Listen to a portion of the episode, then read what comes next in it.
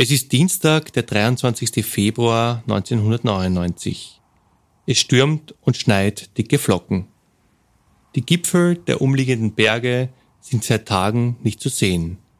Der kleine Ort Galtür im äußersten Westen Tirols ist schon lange von der Außenwelt abgeschnitten. Und nun muss sogar das österreichische Bundesheer seine Versorgungsflüge einstellen. Das Dorf befindet sich am Ende des Paznauntals. Gebirge ragen hier auf zwei Seiten steil in die Höhe. Die Lawinenzäune auf den Berghängen sind von meterhohen Schneewächten zugedeckt. Sie bieten keinen Schutz mehr.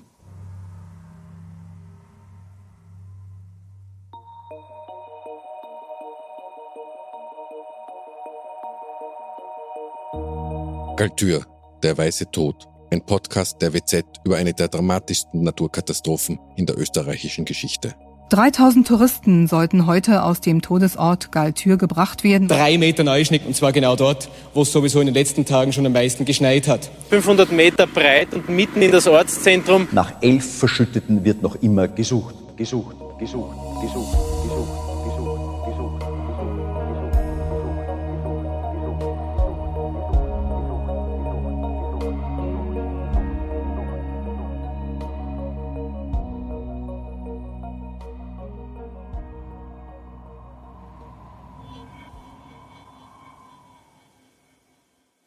Die Lawinengefahr spitzt sich zu.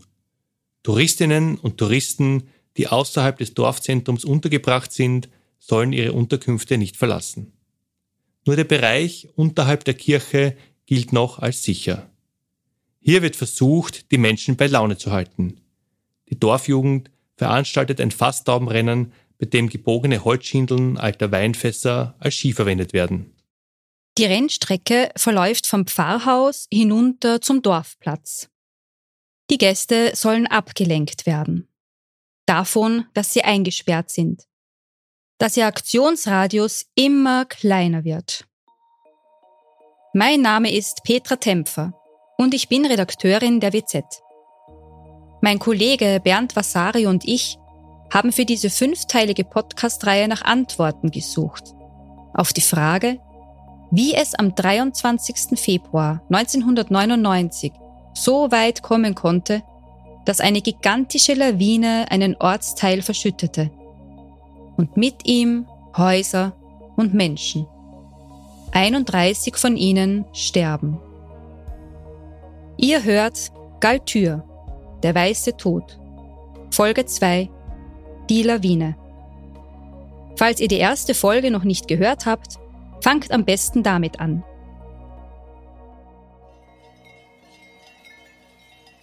Wir haben so eben um, uns, um unsere Gäste irgendwie ja, zu, zu beschäftigen, haben wir auch die ein oder andere Veranstaltung im Freien durchgeführt und an diesem Tag, an diesem Nachmittag eben ein sogenanntes Fastdaumenrennen äh, direkt vor unserem Büro da wo die, die Kirche ist, das heißt mitten im Dorf oder mitten im Ort, im Ortszentrum. Weil das Ortszentrum ist ja in unserem Verständnis der sicherste Platz des Dorfes. Ich meine, es ist, wo haben die Menschen die Kirchen hingebaut? An den sichersten Platz im, im, im Dorf. Das sagt der damalige Tourismuschef Gerhard Walter zu uns, als wir ihn in Galtür besuchen. Wir sehen auch die Kirche, Sie steht ein wenig erhöht mitten im Dorf. Die Kirche war gleich das Erste, was wir gesehen haben, als wir aus dem Bus am Dorfplatz ausgestiegen sind. Genau, hier war der Zieleinlauf des Fasstaubenrennens. Direkt bei dieser Kirche, unterhalb der Kirche, das ist ein kleiner Hang. Die Straße war halt da und die Straße war ja sowieso gesperrt, es sind ja keine Autos gefahren. Es hat in dem Sinne auch keine, keine Schneeräumung gegeben. Es ist so wie, man kann sich vielleicht so vorstellen, wenn sich das jemand nicht vorstellen kann, so wie wie wenn sie mit Eislaufschuhen anfangen, äh, die ersten Versuche machen, dann rutschen sie auch mehr so ein bisschen hin und her und fliegen einmal her auf den Hintern hin und so weiter. Eine Gaudi, wie man so schön sagt, ein Jux. Und die Leute waren für zwei oder drei Stunden beschäftigt. Die feiern an, da fahren Familienmitglieder mit und da hat es dann familieninterne Wettbewerbe gegeben, dann hat es eine eigene Gruppenwertung gegeben.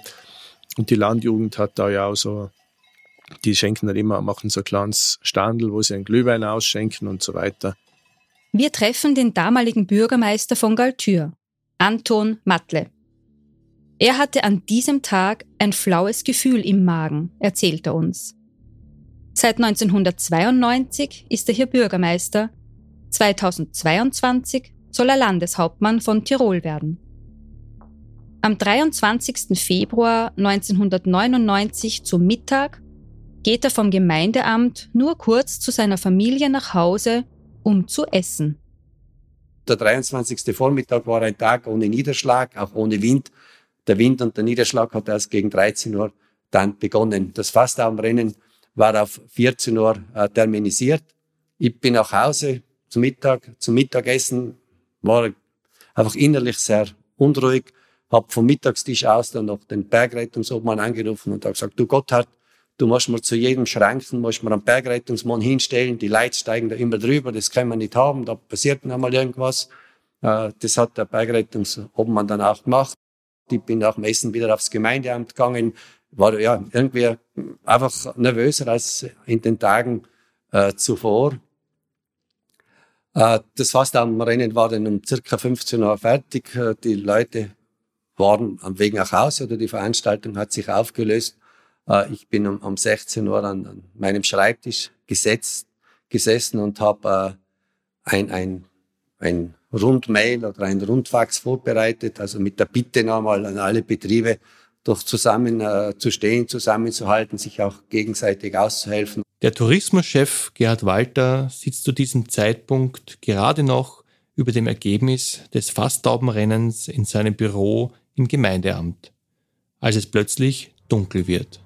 Nach dem Rennen war es so, dass die, die Veranstalter, die das organisiert haben, bei mir im Büro gesessen sind und äh, da die sozusagen die Auswertung gemacht haben, also wer ist am schnellsten und so weiter und so fort. Und weil das wird ja nicht elektronisch gemacht, sondern ganz simpel, einfach mit der Stopper. Und die haben halt die Auswertung, waren gerade mit der Auswertung beschäftigt und in dem Moment ist es dann, äh, also zu diesem, genau dort ist es dann zu diesem Unglück gekommen.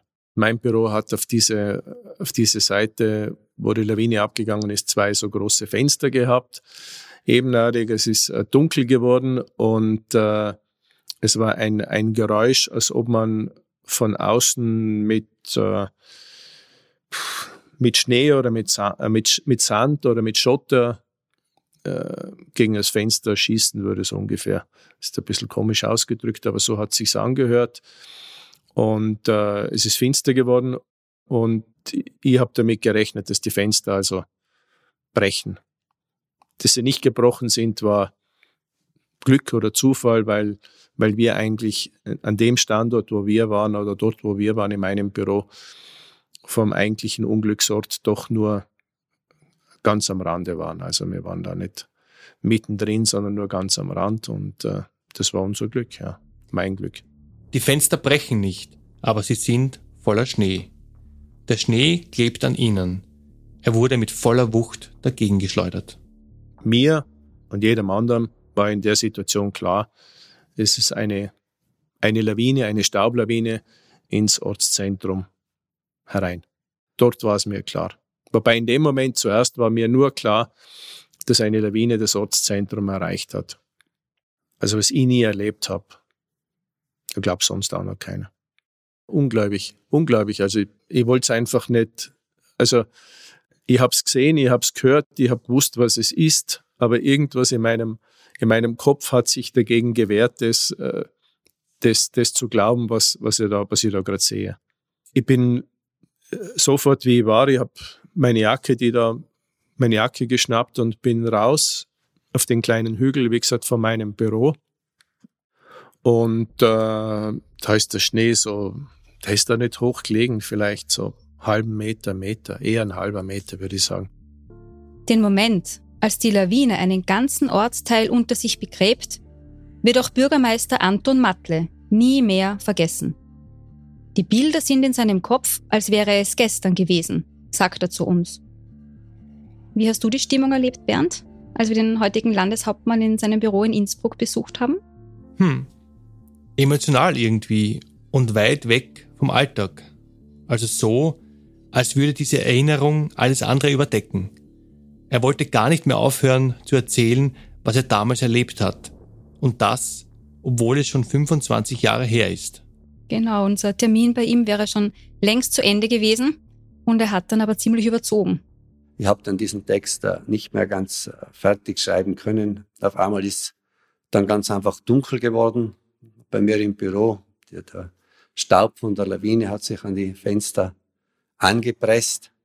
Und für die Einheimischen war das dann schon auch ein Signal, dass irgendwo eine große Lawine abgegangen ist. Äh, wie viele andere auch. Ich bin halt rausgestürmt dann aus dem Gemeindehaus und mir seien natürlich dann schon recht viele Menschen auch entgegengelaufen, völlig weiß eingestaubt von der Lawine. Ich bin auch bis äh, zur Feuerwehrhalle hinaufgelaufen, äh, habe dann festgestellt, dass da die Schneemenge durchaus auch zunimmt.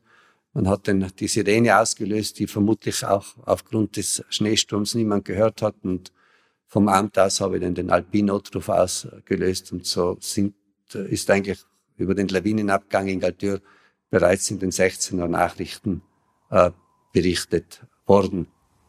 Alles ist weiß und der Schneesturm tobt nach wie vor. Genauso wie der damalige Bürgermeister Anton Matle erinnert sich auch Tourismuschef Gerhard Walter. Überall nur Schnee und keine Sicht. Dort am Dorfplatz waren, eben weil das Rennen gerade zu Ende war und die Menschen nach Hause, die Gäste nach Hause gegangen sind, waren viele Menschen da und die waren natürlich auch alle von der Lawine richtig, äh, von der Staublawine weiß, also richtig von der Lawine her weiß eingeschneit. Und war natürlich auch im ersten Moment alle, keiner hat ja genau gewusst, wie und was, sehr, die waren sicher schockiert. Und ich bin da auf dem, auf dem kleinen Hang oben gestanden und äh, neben mir ist äh, Manfred Lorenz gestanden. Der Manfred Lorenz war, ist Bergführer, war damals äh, Chef der der österreichischen Bergführervereinigung und war natürlich auch Mitglied von diesen äh, Experten, die wir da in Galtür gehabt haben. Er ist ja aus Galtür. Und der Manfred ist da neben mir gestanden und der Manfred hat in der Sekunde, wie wir da gestanden sind, sein Handy rausgenommen. Das war noch so ein altes C-Netz, glaube ich, hat es damals gegeben, Handy und hat äh, den ersten Notruf abgesetzt und hat da gesagt, äh, bis halt die, die Meldungen so sind. Der Lawinenabgang mitten im Ortszentrum, ähm, so halt, was er dann, so bestimmte Sachen, die er dann halt weitergeben hat an Informationen. Dass es eine Lawine ist, die ins Ortszentrum ist, das hat jeder von uns gewusst, sofort in der Situation. Das gesamte Ausmaß der Katastrophe ist zu diesem Zeitpunkt noch niemandem bewusst. Und erst einige Minuten später äh, ist dann ein, ein anderer Einheimischer auf uns zugekommen und äh, der hat uns dann äh, ganz aufgelöst äh, gesagt, dass also in dem Bereich, wo wir jetzt da die Aufnahme machen, da in dem Ortsteil, der eben vom Ortszentrum etwas entfernt ist, es eine Katastrophe gegeben hat und dass da kein Haus mehr steht. Und dann dort war mir dann, dort war mir dann das Ausmaß der der Katastrophe klar. Die Meldung der Lawine geht in der Bundesheerkaserne in Landeck ein. Dort ist auch Thomas Schönherr, der Krisenkommunikator des Bundesheeres. Von einer Sekunde auf die andere sind alle in Alarmbereitschaft. Sie warten auf weitere Details aus Galtür. Auf die Zahl der Verschütteten, auf das Ausmaß der Katastrophe. Da brechen das Handy und das Telefonnetz zusammen. Ab jetzt sind nur noch Funksprüche möglich. Thomas Schönherr stellt sich einstweilen den Fragen der Journalistinnen und Journalisten, die immer mehr und mehr werden. Und dann an, äh, an diesem Nachmittag, als der Lawinenabgang war, das war so gegen 17 Uhr, war ich zufällig oben in der Einsatzleitung. Ich war ja zwischendurch dann immer wieder bei den Medien und und zu dem Zeitpunkt gerade in der Einsatzleitung, als die Information dort eintraf. Und dann ging's äh, wie in einem Hexenkessel los. Es war natürlich vorher schon viel zu tun und viel Telefonate und, und, und, und, wie in einer Einsatzleitung oder in einem Krisenstab. Natürlich ist dort brummt, sage ich jetzt einmal. Ähm, und dann war natürlich, ich, ich sage immer, die, die, die Hölle los mit dieser Meldung. Und, und so auch für mich und, und dann ging es natürlich los mit, mit den Medien, die in kürzester Zeit vor Ort waren, aber natürlich auch vorher telefonisch. Äh, ab dem Zeitpunkt stand das Handy nicht mehr still und, und es war dann zu informieren darüber, was man gewusst hat zu dem Zeitpunkt. Wir haben den Einsatzbericht des Roten Kreuzes von damals gefunden. In dem steht ganz genau beschrieben, wie man die Katastrophe zu diesem Zeitpunkt von außen wahrgenommen hat und wie hilflos man war. In dem Einsatzbericht des Roten Kreuzes steht 19.30 Uhr. Das öffentliche Telefonnetz und Handynetze sind völlig überlastet und bricht zusammen. 19.50 Uhr. Kommandant des Roten Kreuzes entscheidet, dass der Notverkehr auf den Amateurbändern abzuwickeln sei. Es sollen Amateurfunker erreicht werden. Eine Amateurfunkstation in Galtür betreibt Walter Köck. Es kommt anfangs jedoch keine Verbindung zustande, da der Arzt verständlicherweise in dieser Anfangsphase des Unglücks andere Aufgaben hatte als zu funken. 21.05 Uhr. Walter Köck kann erreicht werden. Es ist die einzige Direktverbindung in den Ort. Er steht in Verbindung mit dem Bürgermeister und dem Krisenstab in Galtür und versorgt das Landesrettungskommando ab diesem Zeitpunkt mit wichtigen Informationen. Inhalt der ersten Meldung. Lawine in das Ortszentrum abgegangen. Neue Siedlung betroffen. Hilfsstation in der Sporthalle errichtet. Derzeit acht Tote und mehrere Verletzte. Ärzte schon im Einsatz. Auch einige Hütten betroffen. Jeder, der helfen kann, und zwei Hände hat, wie Gerhard Walter sagt, hilft. Auch die Touristinnen und Touristen. Die ersten 20 Menschen werden schnell geborgen. Auch die ersten Toten werden ausgegraben. Hilfe von außen gibt es keine. Die Hubschrauber können nicht fliegen. Der Schneesturm ist zu stark. Man sieht nichts. Nicht einmal der erfahrene Hubschrauberpilot Werner Senn vom Innenministerium kann nach Galtür hineinfliegen erzählt er uns. Er ist damals der Einsatzleiter. Also da hat man schon, hoppla, da, da habe ich jetzt gewusst, jetzt, jetzt wird es wirklich zach. Ähm, und es hat in der Zwischenzeit wieder natürlich massivst äh, geschneit und äh, wir haben dazu mal, ich glaube, vom, äh, vom Bundesheer waren sechs Maschinen schon in Landeck, vom Innenministerium zwei, zumindest in Landeck, die anderen waren äh, für Imst und Reute vorgesehen. Und es war aber mehr oder weniger chancenlos. Also man hat äh, speziell am, am 23. war es völlig unmöglich, äh, mit einem Hubschrauber reinzufliegen. Ungefähr 800 Einheimische sowie 3500 Touristinnen und Touristen befinden sich zu dieser Zeit in Galtür. Und keiner von ihnen weiß, ob das alles war oder ob noch eine zweite Lawine in das Dorf stürzen könnte. So, wie sie es uns erzählt haben, ist aber gar keine Zeit für Angst, denn jetzt geht es um die Vermissten. Alle, die können, suchen unermüdlich. Bei Eiseskälte, Sturm und dichtem Schneetreiben. Ganz schnell bilden die Galtürer Suchtrupps.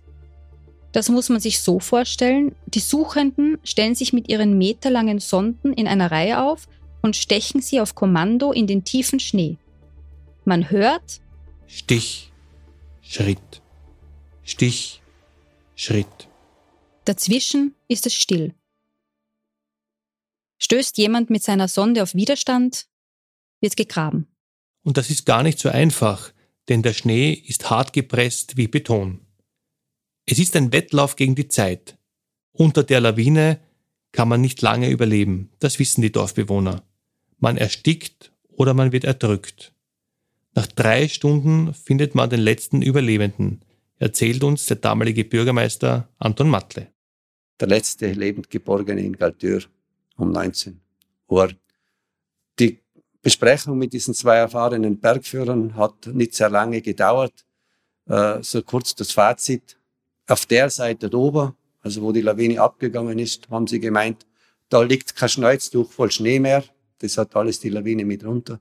Und auf der anderen Seite hat alles der Wind weggeblasen. Und so seien die wieder hinausgegangen, haben weiter sondiert, haben weiter geschöpft, haben weiter gesucht, bis in die Morgenstunden, bis drei oder vier in der Früh, bis halt alle todmüde waren vom Wind, von der Belastung auch, weil man auch immer wieder tote, Verstorbene geborgen hat. Also dieses, dieses Alleinsein ist eine große Herausforderung. Wir haben natürlich schon meine Mitarbeiter am Gemeindeamt gehabt, alles verlässliche, vertraute Menschen, aber ich habe jetzt keinen politischen Ansprechpartner gehabt und ich war dann schon sehr froh, als so gegen 19 Uhr mein, mein Vizebürgermeister, mein damaliger Vizebürgermeister, der Martin Lorenz, zu mir ins Büro gekommen ist äh, zum einen einmal auch, um sich austauschen zu können und auf der anderen Seite aber auch, um ein paar organisatorische Arbeiten abnehmen zu können, weil wir ja doch alle auch gehofft haben, dass wenigstens am nächsten Tag dann die Möglichkeit besteht, dass wir von außen auch Hilfe äh, bekommen. Später, wenn das Lawinenunglück von Galtür analysiert sein wird, wird man genau wissen, was passiert ist. Nämlich am 23. Februar 1999 gegen 16 Uhr rollt diese 400 Meter breite und 8 Meter hohe Lawine den Hang nördlich von Galtür hinunter. Ihre Fallhöhe beträgt 1150 Meter. Sie erreicht eine Geschwindigkeit von über 300 Stundenkilometern. Im Tal angekommen, zerteilt sich die Lawine in mehrere Ausläufer. Ein Teil zweigt nach Westen ab und zerstört landwirtschaftliche Gebäude, ein weiterer Teil dringt in Richtung Sportplatz vor und zerstört rund 100 Autos. Der Hauptteil stürzt in den Ortsteil Frühmessgut.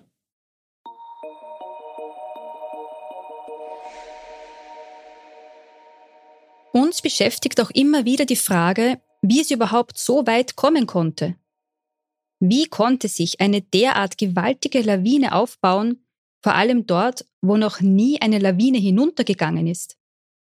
Um zu verstehen, was passiert ist, sprechen wir mit dem Lawinenexperten Gebhard Walter. Wir treffen ihn in seinem Büro in Innsbruck.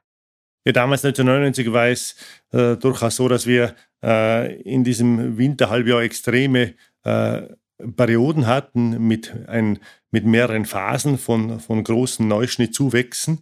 Äh, das Dramatische war natürlich damals, dass das nicht eine Periode war mit viel Neuschnee und das war es dann, sondern wir hatten also äh, drei starke Neuschneefallperioden hintereinander. Äh, dramatisch deshalb, weil immer dazwischen auch eine, eine Möglichkeit der Setzung für den Schnee war und äh, der Wind hat ein Übriges dazu beigetragen, dass also weitere große Schneemengen also abgelagert wurden im, in den Anbruchgebieten von großen Lawinen und dazu geführt hat, dass überhaupt das Potenzial für so große Lawinen vorhanden war. Also viele Tage mit viel Neuschnee, der sich jedes Mal gut setzen kann. Dadurch bleiben die einzelnen gewaltig hohen Schneeschichten übereinander liegen. Dazu kommt der Wind, der noch mehr Schnee auf die Schichten bläst, die daher weiter anwachsen. Wir fragen uns aber, wie die Schneemassen so lange auf so einem steilen Berghang halten können. Der Lawinenexperte Gebert Walter erklärt es uns so. Ja, für gewöhnlich ist es also so, dass äh, mit der Reibung äh, der Schnee nur eine, eine bestimmte Höhe erreichen kann, sonst fällt er natürlich äh, den Hang hinunter. Also das heißt, wenn also in so großen alpinen äh, Steillagen äh, es aber möglich ist, dass der Schnee äh, portionsweise fällt als Niederschlag, dann kann er sich auch binden und setzen, hat genug Verzahnung äh, mit dem Altschnee und, und kann dann auch eine sehr große Höhe erreichen. Und das war damals auch leider der Fall, dass, dass diese großen Mengen in den Anbruchgebieten eben vorhanden waren. Und das bezeichnen wir eben also auch als das große Gefährdungspotenzial. Wenn der Schneefall äh, sich setzt und, und, und auch dann natürlich äh, mit einer weiteren Zusatzbelastung irgendwann einmal leider nicht mehr gehalten werden kann, dann bricht eben das sogenannte äh, Schneebrett ab. Das heißt also, es entsteht ein, entsteht ein großer Riss in der Schneedecke und dann äh, löst sich also äh, eine große Schicht an Neuschnee und Altschnee gemeinsam und kann als Lawine zu Tal fahren. Und du hast dann gefragt, Bernd, welche Art von Lawine das war? Da sprechen wir von einer sogenannten Staublawine, in, im, im Fachjargon eigentlich Mittlerweile wird das nicht mehr als reiner Staublawine bezeichnet, sondern als sogenannte Mischlawine, weil es eine Mischung zwischen Fließ- und Staubanteil. Und, äh, und äh, die Drücke sind natürlich in der gesamten Lawine sehr unterschiedlich. Die Staubwolke ganz oben ist vielleicht sehr, sehr, sehr wenig dicht und, und, und sehr, sehr leicht, aber sehr schnell. Und darunter der Fließkern ist durchaus nach wie vor sehr dicht und, und äh, aber von der Gesamtgeschwindigkeit ist eben dieser Lawinentyp äh, sehr, sehr dynamisch und, und, hat sehr hohe Geschwindigkeiten. Das heißt, das reicht ähm, bis zu 30 Meter so pro Sekunde. Das ist also ein extrem schneller, äh, schneller äh, Vorgang. Und diese, äh, dieser rasche Abgang hat auch natürlich dann die, diese große Schadwirkung. Vor allem auch deswegen, weil die, diese Breiten- und Höhenausdehnung so einer Lawine viel, viel größer ist. Vor allem hoch und schnell ist sie also, die Staublawine. Aber wie hoch und schnell genau, fragen wir den Lawinenexperten? Reicht hinauf teilweise bis zu 100 Meter, die Staubwolke. Im, im Prinzip ist es, ist es äh, kann man sich das auch so vorstellen, wie wenn, wie wenn äh, andere äh, starke, äh, wenn ein Zug an einem vorbeifährt, erzeugt er auch eine starke Druckwirkung natürlich. Ähnlich ist es natürlich auch bei der Lawine die, die in, ungefähr in dieser Geschwindigkeit natürlich dann, dann, dann fährt, also über 200 km/h zum Beispiel. Und wenn dann allein die Druckwirkung, äh, dann hat dann sehr, sehr enorme Kraft. Aber man, man, das ist nicht nur alleine Luft, sondern eben auch dichter wie Luft, weil es, ist, es sind ja Kristalle in der Luft. Das, sind, das heißt, es, sind, es ist eine deutlich höhere Dichte und diese Dichte führt natürlich dazu, dass natürlich auch der, die Wirkung sehr viel, sehr viel stärker ist die Fließmasse dicht mit, mit, mit, mit, mit vergleichbar, vergleichbaren Drücken wie zum Beispiel äh, äh, ungefähr 500 Kilogramm. Das ist, sind also schon das ist, ähm, eine, eine, sehr starke Masse und, und, und, je weiter natürlich äh, entfernt von, dieser, von diesem dichten Kern äh, lockert sich das auf, aber natürlich äh, die gesamte Masse an sich schiebt, sage ich mal, diese Luft vor sich her und wirbelt, wirbelt alles vor sich auch weg und, und drückt auch die Luft vor sich weg und saugt sie richtig hinein. 55 Menschen werden verschüttet. Mehrere Häuser stark zerstört. Eltern verlieren ihre Kinder. Kinder verlieren ihre Mama und ihren Papa. Eine schwangere Frau ist ebenso unter den Verstorbenen.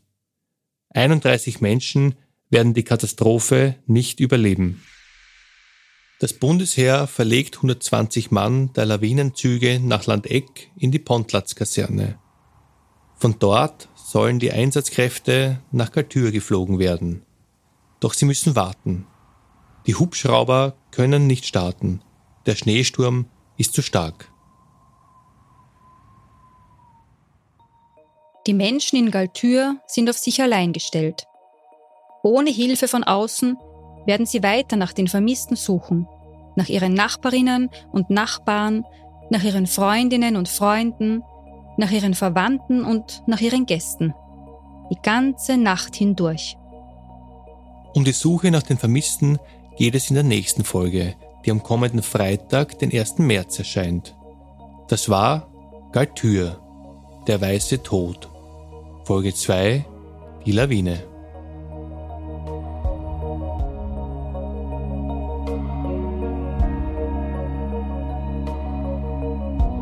Redaktion und Drehbuch.